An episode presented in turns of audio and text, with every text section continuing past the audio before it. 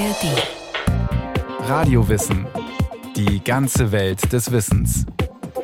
Ein Podcast von Bayern 2 in der ARD Audiothek. Wir alle sind mit Bildern und Tiergeschichten aufgewachsen, in denen liebevolle Tiermütter sich aufopfernd um ihre Kleinen kümmern. Dabei geht's im Tierreich eigentlich um etwas anderes als um Liebe nach menschlichem Verständnis. Die Strategien, wie der Nachwuchs durchgebracht werden kann, führen zu verschiedenen Formen von Elternschaft. Wir Menschen beobachten das und fragen dann trotzdem, gibt's nicht doch Mutterliebe bei Tieren? Es war einmal eine Bärenfamilie. Die lebte in einem kleinen Holzhaus am Waldrand. Papa Bär suchte den ganzen Tag nach Honig und Mama Bär spielte mit ihrem kleinen Babybärchen, das die Bäreneltern sehr lieb hatten. Eine Familie, wie sie im Buche steht, im Bilderbuch. Märchen, Fabeln, Kindergeschichten und Cartoons vermenschlichen Tiere und projizieren unsere Lebensweisen und Emotionen auf sie. Freundschaften, romantische Beziehungen, die Kernfamilie? Die enge Beziehung zwischen Muttertier und Nachwuchs. Die Mutterliebe. Süße Tierbabys mit ihren Müttern sind der Renner. In Tierdokus, bei YouTube-Videos und als Kalendermotive. Eine Raubkatze, die ihr Kleines liebevoll abschleckt.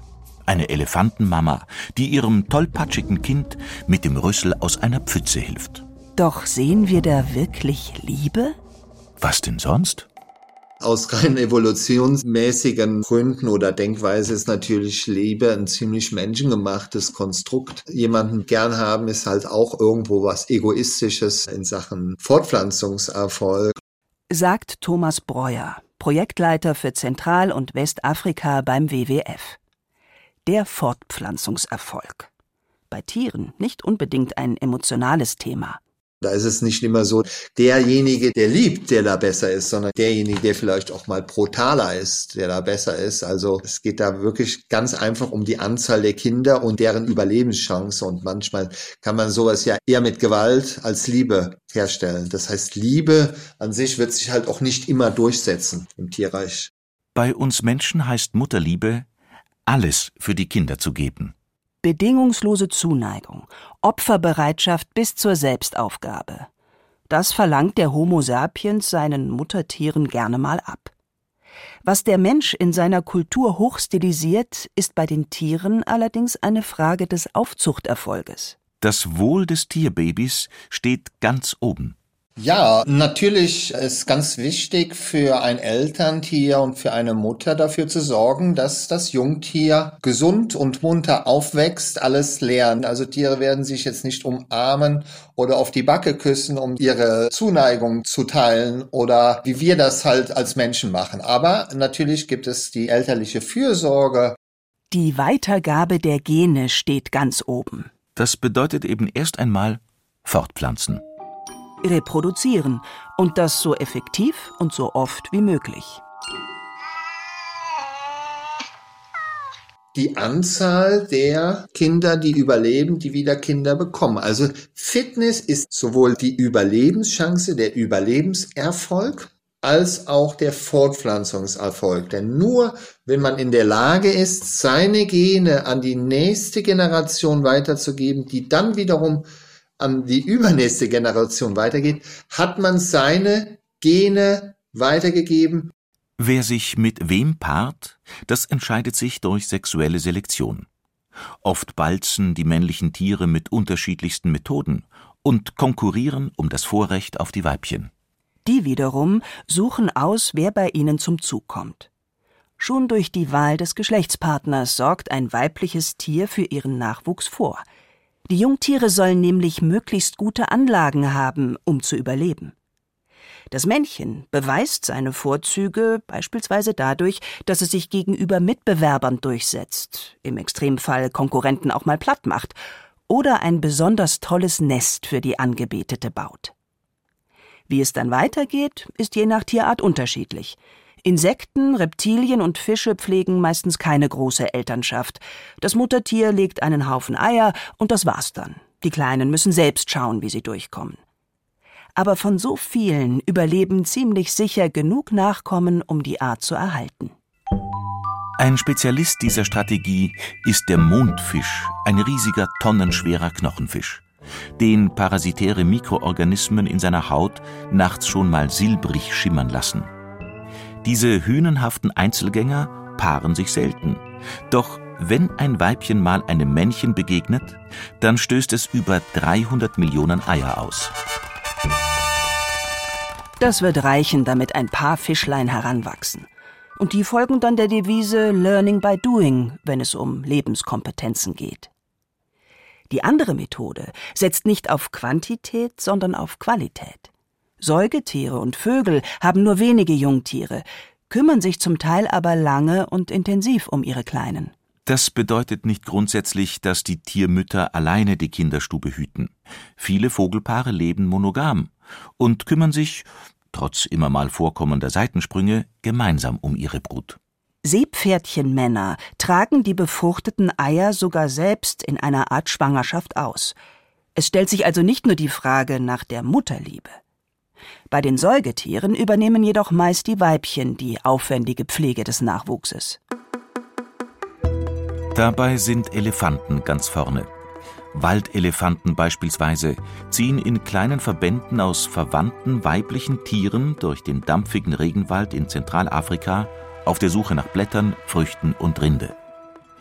Die Weibchen säugen ihre Kälber für bis zu fünf Jahre und kümmern sich danach noch drei bis fünf weitere Jahre um die Kleinen. Und das alles nach 22 Monaten Schwangerschaft.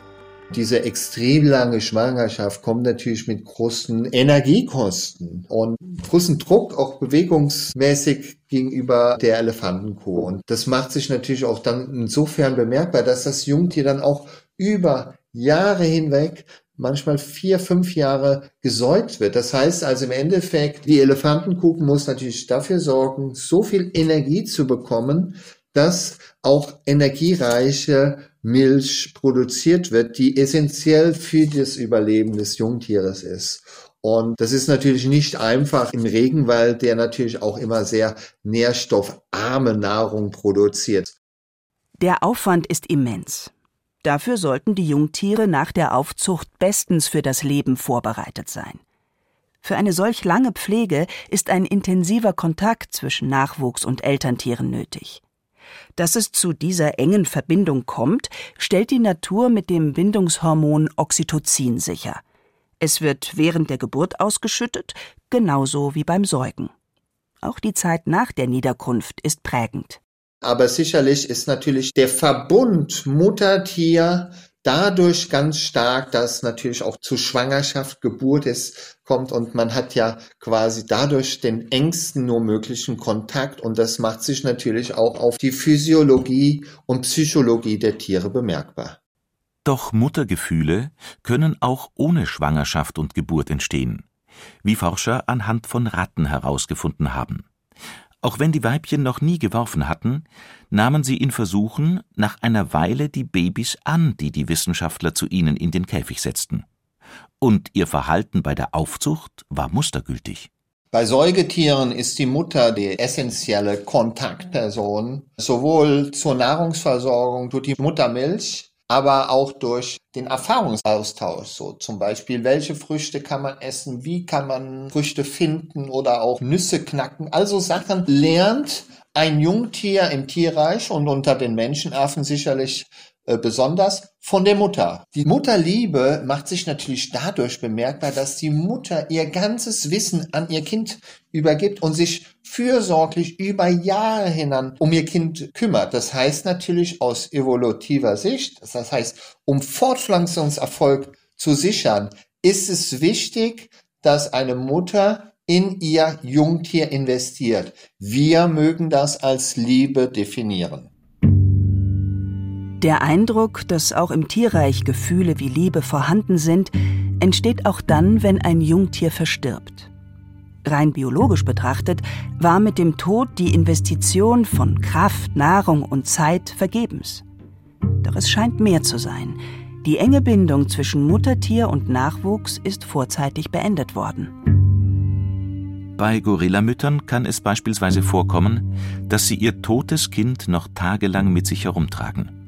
Sie befinden sich in einem emotionalen Ausnahmezustand, in einer Phase der Trauer. Und auch Elefanten trauern um ihre Verstorbenen. Der Nachwuchs muss also möglichst gut geschützt, gefüttert und gesund und sauber gehalten werden. Ohne diesen mütterlichen Beistand wären zum Beispiel auch Panda-Babys nach der Geburt nicht überlebensfähig. Die runzligen, nackten Bärchen sind komplett hilflos, blind und taub und noch nicht in der Lage, ihre Körpertemperatur zu regulieren oder Exkremente auszuscheiden. Bei all dem muss die Pandamama helfen, es in ihren warmen Armen halten und den kleinen Bauch massieren. Und das für fünf Monate. Doch auch selbstständigere Jungtiere sind auf ihre Mutter angewiesen. So zum Beispiel kleine Waldelefantenkälber. Es werden Nahrung im Laufe der Jahre probiert, an den Rüssel gehalten. Also es wird auch ganz aktiv von Mutter an Jungtier Wissen beigebracht und Hilfestellung geleistet.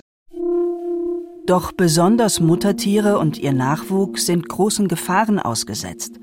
Deshalb muss vor allem die Bruthöhle oder das Nest an einer besonders sicheren Stelle und die Mutter immer wachsam sein. Aber nicht nur Säugetiermütter setzen alles daran, ihren Nachwuchs zu schützen. Kaum jemand ist so intensiv mit der Nachkommenpflege beschäftigt wie das Oktopusweibchen. Bis die Jungen schlüpfen, weicht es den Eiern nicht von der Seite und fächelt ihnen frisches Wasser zu. Dabei kann das Muttertier jedoch keine Nahrung für sich suchen und stirbt in der Regel vor Erschöpfung gerade dann, wenn die Jungtiere schlüpfen.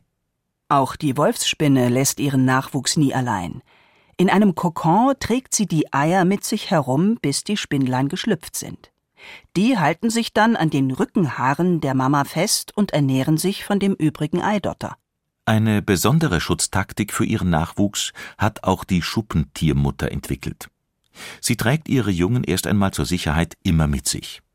Drei Monate lang halten sich die Kleinen am Rücken oder Schwanz der Mutter fest und wenn Gefahr droht, dann klammern sie sich am Bauch der Mutter fest, die die Kleinen mit ihrem Schwanz vor allen Angreifern abschirmt. Eine besonders wehrhafte Mutter ist die Wanze Elas Mucha, wenn es um die Verteidigung ihres Nachwuchses geht. Mit dem Panzer schützt das Insekt seine Eier vor räuberischen Ameisen und Spinnen. Wenn der Schild nicht ausreicht, greift die Wanze zu härteren Mitteln.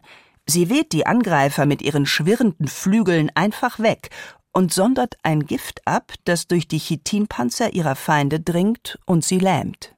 Auch die schon erwähnten Waldelefantenmütter sind in höchster Alarmbereitschaft, wenn ihre Jungen bedroht sind.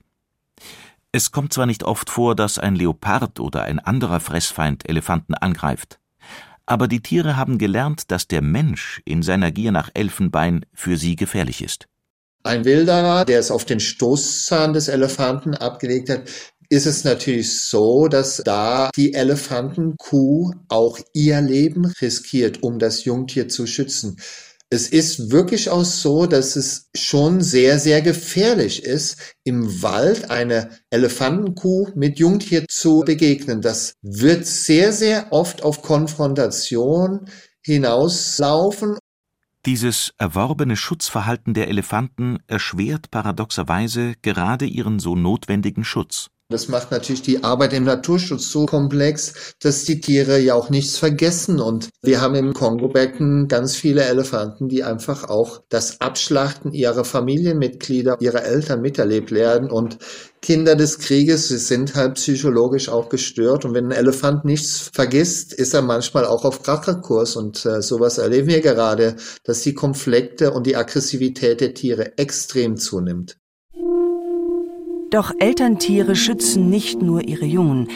Sie sind selbst auch angreifbarer, während sie sich um ihre Jungen kümmern. Schließlich müssen sie alles doppelt tun. Doppelt Nahrung heranschaffen, doppelt aufpassen und gleichzeitig noch erziehen. Aber was, wenn es irgendwann heißt, mein Nachwuchs oder ich? Ein paar Insekten haben diese Frage zu einem Mechanismus ihrer Aufzucht gemacht. Die Ohrwurmart Anechura harmandi kümmert sich intensiv um die Eier und die geschlüpften Jungtiere. Ganz zum Schluss jedoch bringt das Ohrwurmweibchen das ultimative Opfer und lässt sich von ihrem Nachwuchs fressen. Die australische Krabbenspinne Diea ergandros macht das genauso. In nahrungsarmen Wintern bietet die Spinnenmutter ihren Kindern den eigenen Körper als Futter an, damit die kleinen Spinnlein nicht verhungern und vor allem, damit sie sich nicht gegenseitig fressen. Biologisch betrachtet macht es mehr Sinn, wenn das Muttertier stirbt, als viele ihrer Kinder, die selbst einmal Eier legen und die Gene weitergeben könnten. Dieses Verspeisen der Mutter durch die Kinder nennt man Matriphagie. Aber nicht jede Tiermama opfert so bereitwillig ihr Leben. Nagetiere wie Meerschweinchen, Mäuse und Hamster fressen im Notfall schon mal ein schwächelndes Jungtier. Zum einen, um mit der zusätzlichen Proteinzufuhr selbst besser durchzukommen, zum anderen, um die knappen Ressourcen ganz für die aussichtsreicheren Jungen zu haben. Unterm Strich dient das Leben des gefressenen Nachwuchses so einem besseren Zweck, dem Überleben der Mutter und damit seiner stärkeren Geschwisterchen. Ein Opfer für die Arterhaltung. Infantizid. Manchmal müssen Tiermütter auch hart sein. Es ist natürlich auch im evolutiven Kontext, also in dem Kontext der Fortpflanzung und dem Reproduktionserfolg ganz wichtig, dass eine Mutter auch dafür sorgt, dass Kind durchkommt, überlebt. Und da ist es nicht immer auch die Mutter, die die, sagen wir so, die fürsorglichste Mutter ist, die auch die beste ist. Das heißt, aus fortpflanzungsbiologischer Hinsicht ist Liebe jetzt nicht immer auch das Mittel zum Zweck, um ein erfolgreiches Jungtier aufzuziehen. Die Zeit der Entwöhnung. Schließlich ist das Ziel, dass die Kleinen irgendwann ohne ihre Mutter klarkommen. Thomas Breuer. Eine Mutter, die sich jetzt total fürsorglich um ihr Jungtier kümmert, und das sind oftmals auch Mütter, die ihr erstes Kind bekommen, sind oftmals nicht so erfolgreich wie eine Gorillamutter, die auch mal eher, sagen wir so, rabiat mit ihrem Jungtier umkehrt. Das macht sich natürlich ganz besonders in der Zeit der Entwöhnung bemerkbar. Das heißt, wenn die Kinder aufhören sollen zu säugen, und das ist ganz wichtig, weil ansonsten wird die Mutter nicht schwanger werden. Und eine Mutter, die sicherlich mehr Erfahrung hat, wird da früher aufhören und sie wird dann auch ein Jungtier auch mal bestrafen und vielleicht auch mal in den Arm beißen oder sowas. Und wir würden jetzt sagen, na, die ist böse, sie beißt in den Arm, aber vielleicht ist das sowas, was das Tier erfolgreicher macht. Ich würde es damit vergleichen, wir wollen ja auch nicht unsere Kinder zu sehr verwöhnen, und äh, ich denke, da kann man Parallelen auch im Tierreich sehen. Aus dem menschlichen Unverständnis für solche Methoden kommt möglicherweise auch der Begriff der Rabenmutter. Nur, dass es sich hierbei um ein regelrechtes Missverständnis handelt. Junge Rabenküken sind oftmals schon recht abenteuerlustig, noch bevor sie fliegen können. Das bedeutet, sie verlassen das Nest und sitzen Mutterseelen allein auf dem Waldboden. Kein guter Ort für ein flugunfähiges Jungtier. Doch das scheint nur so. Die Kleinen stehen in Wirklichkeit noch immer unter dem Schutz ihrer Mutter, die sie füttert, bis sie alleine zurechtkommen. Oftmals geht das wochenlang. Also von wegen Rabenmutter.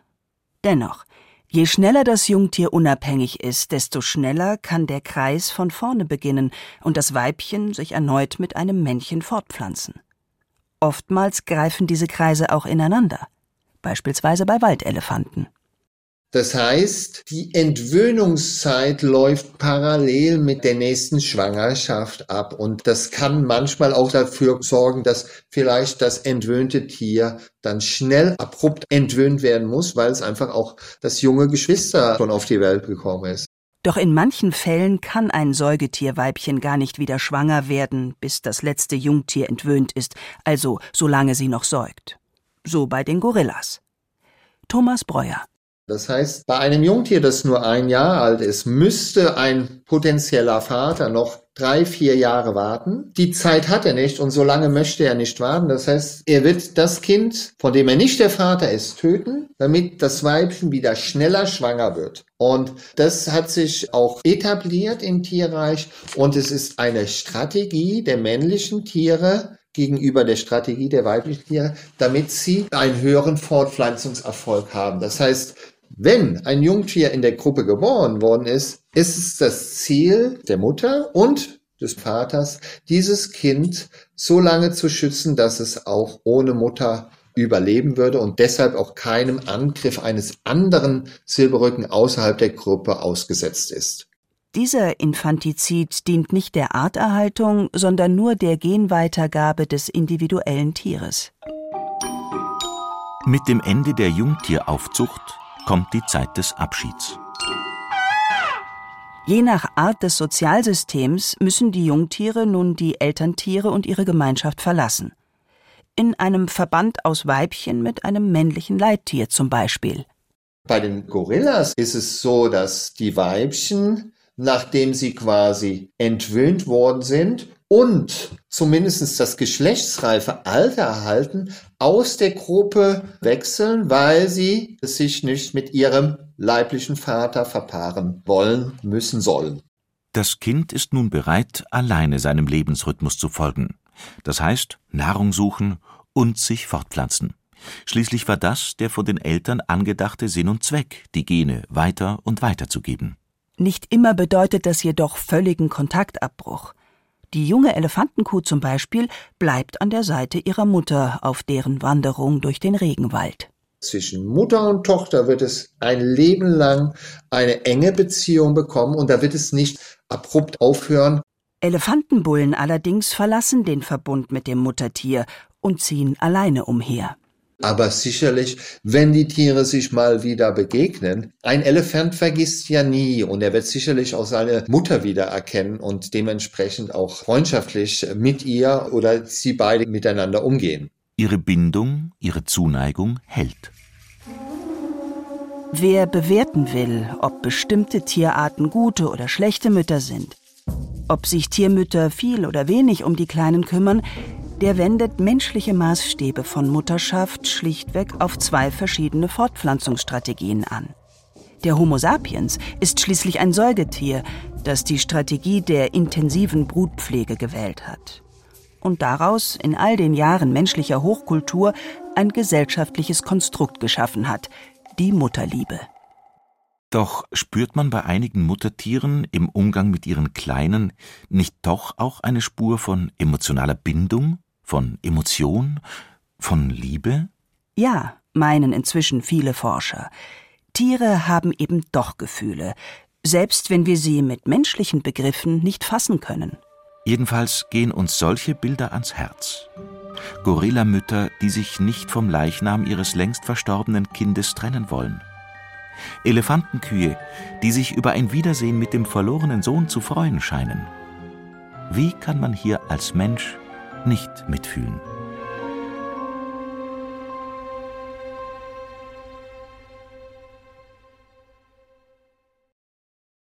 Von Rabenmüttern und liebevollen Elefantenmamas bis zum Oktopusweibchen, das sich für seinen Nachwuchs zu Tode fächelt.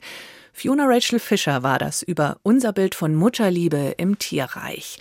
Und wir haben natürlich noch viel mehr Radiowissen, zum Beispiel auch eine Folge über Tiere in der Pubertät oder tierische Paarungsgeschichten oder auch eine Radiowissen-Folge über queere Tiere.